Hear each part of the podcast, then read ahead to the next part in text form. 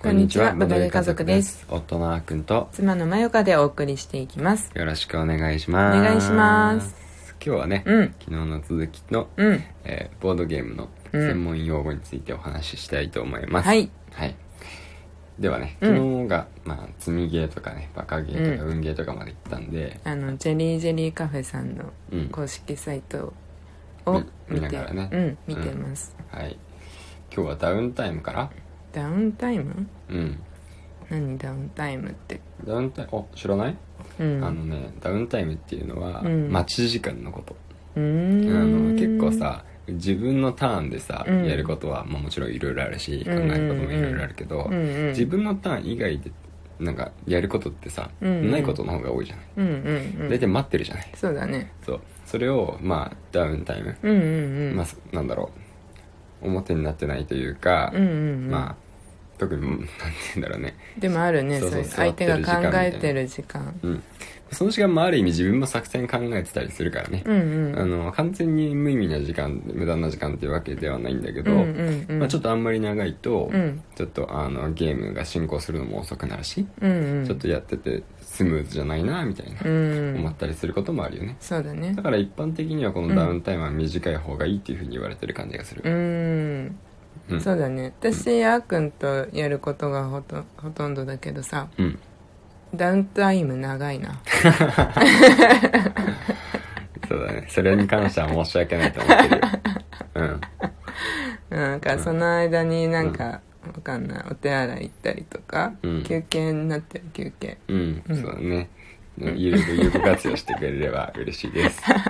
う ん調校しちゃうからね僕がね。うん。たまにね。別にいいけどね。うん。うん。はい、はいで次が。枯れる。ああ枯れるね。これまあどちょっと独特な表現ではあるよね、うんやっぱり、うん。そうだね。うん。まあ言いたいことは分かるよって感じだけど、うんあの特定の種類やカードやタイルが山札や手札からなくなってしまうことです、ううんんまあ場からなくなるとかもいろいろあるけど要はなくなることだよね、うんうん。資源とかがね。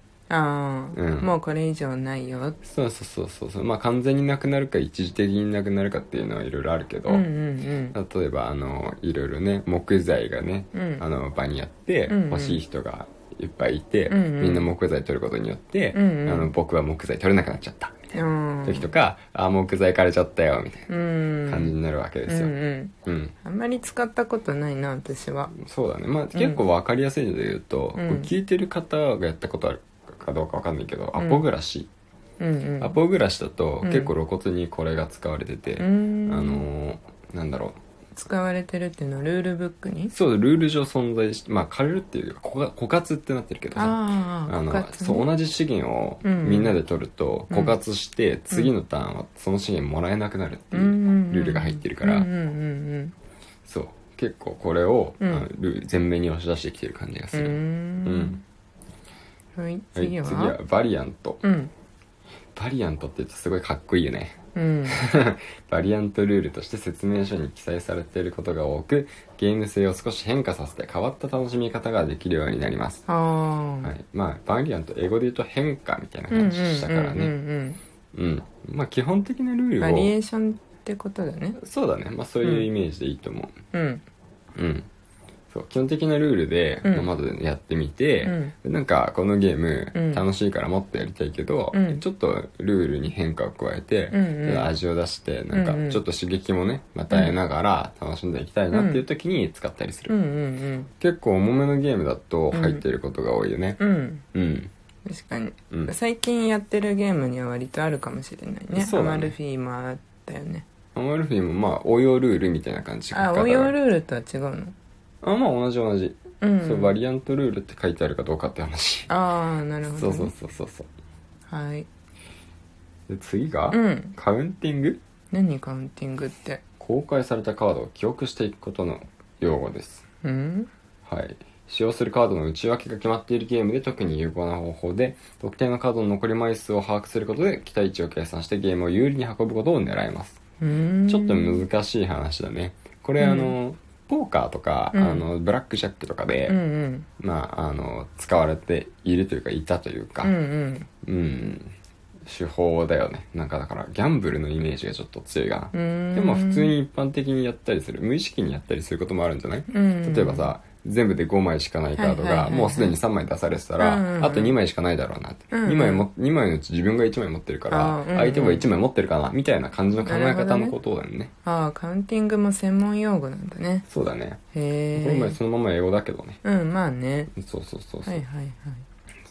うん。まあ、それで期待値を考えることで、うん。まあどうしようかなって自分の作戦を考えるのに使います。よね、全然トランプとかでやるよね。そうそう普通に。うんうんうん、うんうん。そんな感じだよ、うん大富豪とかでもね、うんうん。結局やったりするよね、うんうん。自分が何を何枚持ってるかって考えるからね、うんそうそう。次、うん。俺専門用語なのかな？ゲーマーじゃんけん。ああゲーマーじゃんけんね、うん。これさあの初めてゲーマーじゃんけんどこで知ったんだっけな？なんかへえっていう感じだった。ああオープン会の時じゃなくて？オープン会の時だっけ？あでもその前に知識として1回は入れていた気はするね、うんあそうなの？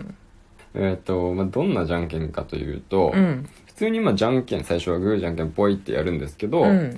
あの基本的にルールとしてうん。少数勝ちなんですよね、うん。だから、えーチョキチョキパーだとパーの勝ちうん。になるわけなんですけど、うん。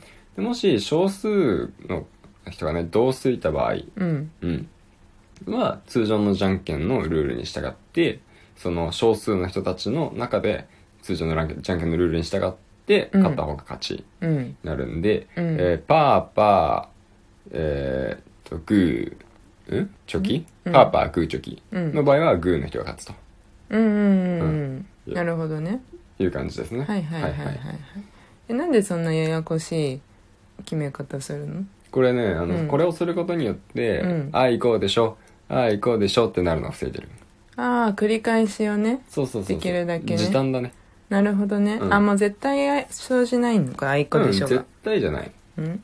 あそっかでもそうよね。パーパーチョキチョキとか。パーパーチョキチョキだと2回になるし、うん。全員パー出したら何回もやっちゃうしね。まあそうだね、うん、うん、そりゃそうだね。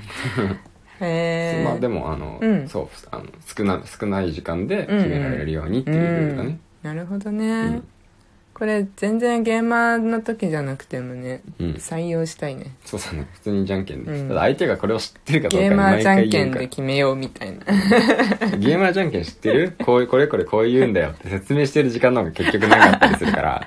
だからまあ何回も集まる相手とかだったらいいかもしれないうん。ね、広まればいいのにな。そうだね。うん。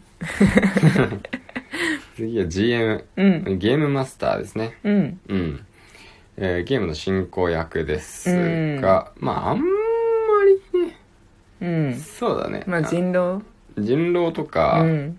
まああとはあの TRPG とかの方ではよく出てくるんですけどうんうんうんあんまり普通のボードゲームだったら出てこないかうん、な、うん、そうだうねちにあるボードゲームの中で GM が必要なものはないし、うんうんうん。GM の立場も楽しいんだけど、うんうん。まあ GM の立場でやりたがる人ってあんまりいないような気もするから、うん。どうせならプレイヤーとしてね、う。ん。まあ楽しみたい、まあいい人がほとんどだからね、うんうんうん。まあどうなんだろう。あんまりいない方がいいんじゃないかなっていうことになってる気はする。あそうなんだ。わかんない。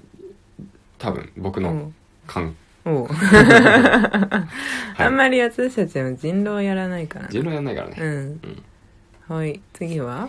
次はハウスルールですうんうね、ん。えー特定のえー場所やお店団体などのみに適用されるルールのことです、うん。まああのーなんだろうね、まあハウスルールは、うん。まあゲームじゃなくてもうん。使うと思うよ、なんかいろいろ。ゲームじゃなくてもっていうかなんかさ、まあゲームかもし手遊び系のゲームとかでも全然ハウスルールないある？